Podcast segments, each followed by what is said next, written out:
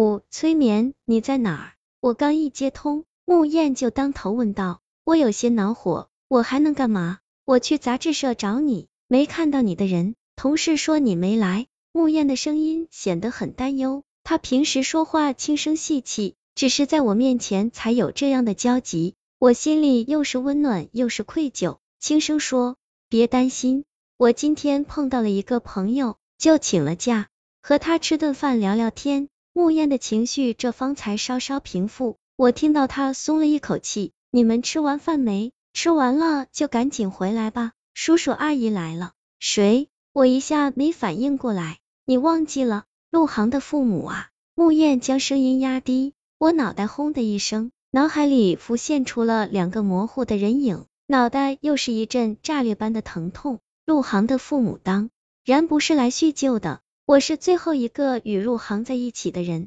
他们一定是想从我这里打听陆航的下落。半个小时后，我打开门，看见穆燕拘束的过来迎接，沙发上坐着三个人，一个五十多岁的正装男子，不苟言笑，两条严厉的法令纹如同刀刻；一个上了些年纪但依然优雅端庄的太太，他们就是陆航的父母。毫无疑问，我机械的客套着：“陆叔叔好。”阿姨好，陆航的母亲心不在焉的对我点了点头，而陆航的父亲连敷衍都省略了。小程，你醒了就好，我们来谈谈陆航的事情。他态度坚决，毫无缓和的余地，也不假装客套，与慕烟不久前的描述截然相反。我能理解他们的心情，独生儿子失踪了，我是最后一个知情者，他们只能从我这里得到答案。如今我们之间的唯一一根纽带，陆航已经不在，我对他们来说不过是个无关的人。我说好，我会尽量配合的。我也想知道陆航怎么样了。陆父的表情毫无变化，他指了指旁边，方教授会告诉你怎么做的。他身边一个人站起来，向我伸出手来。你好，我叫方丽，在南城大学做点研究。这张和煦又俊雅的脸。我似乎有点印象，一下子又想不起来。我知道你忘记了很多东西，所以让方丽来帮忙，看能不能让你回想起一些事情。你有什么要求，现在就可以提。陆父缓缓说。我猛然想起，方丽不就是经常在电视上露面的那个年轻教授？留美归来，年纪不大，已是某些方面的权威，尤其精通催眠术，是电视台特邀的嘉宾。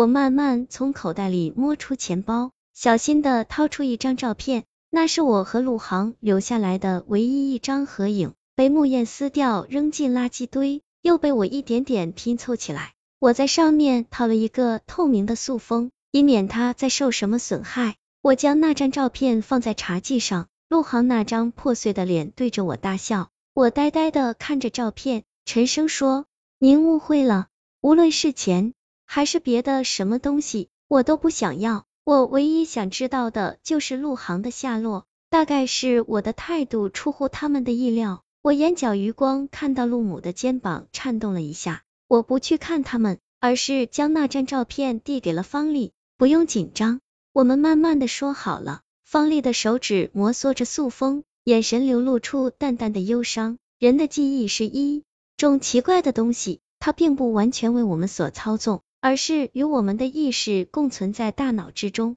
换一种说法，我更愿意将它理解成一个活物，它有自己的生命。有时候它会沉睡，我们可以将它唤醒，也就是我们通常说的催眠。他意味深长的看了一眼陆父与陆母，又对我说：“虽然我受雇于他们，不过打开这扇记忆之门的决定权在于你。在你进入催眠前的任何时候。”你都可以选择拒绝，我绝不会用那些卑劣的方法强制催眠你。我不知道这是他的职业套话，还是内心的真实想法，这都不重要。重要的是，我想知道陆航的下落，我比任何人都想知道，所以我只提了一个要求。我指了指木燕，我被催眠的时候，他可以在吧？方丽微微愣了片刻，点头道：当然可以。我先去准备一下。他礼貌的让穆燕带他去厨房。我与陆航的父母都没有说话。我将照片翻过来，看着那上面的几个小字，不抛弃，不放弃。陆航，我不知道你怎么了，但我一定会寻根究底，哪怕用尽所有的办法。过了一会儿，方丽拿着一杯饮料来了，这是一种能让催眠效果更好的药物，只是结束后会让你头痛几个小时。你可以选择喝或不喝，也可以在催眠开始前随时终止，不用考虑了。我接过杯子，就在那一瞬间，剧痛袭击了我，我手一抖，洒出了许多，但我仍然仰起头，把剩下的饮料一饮而尽。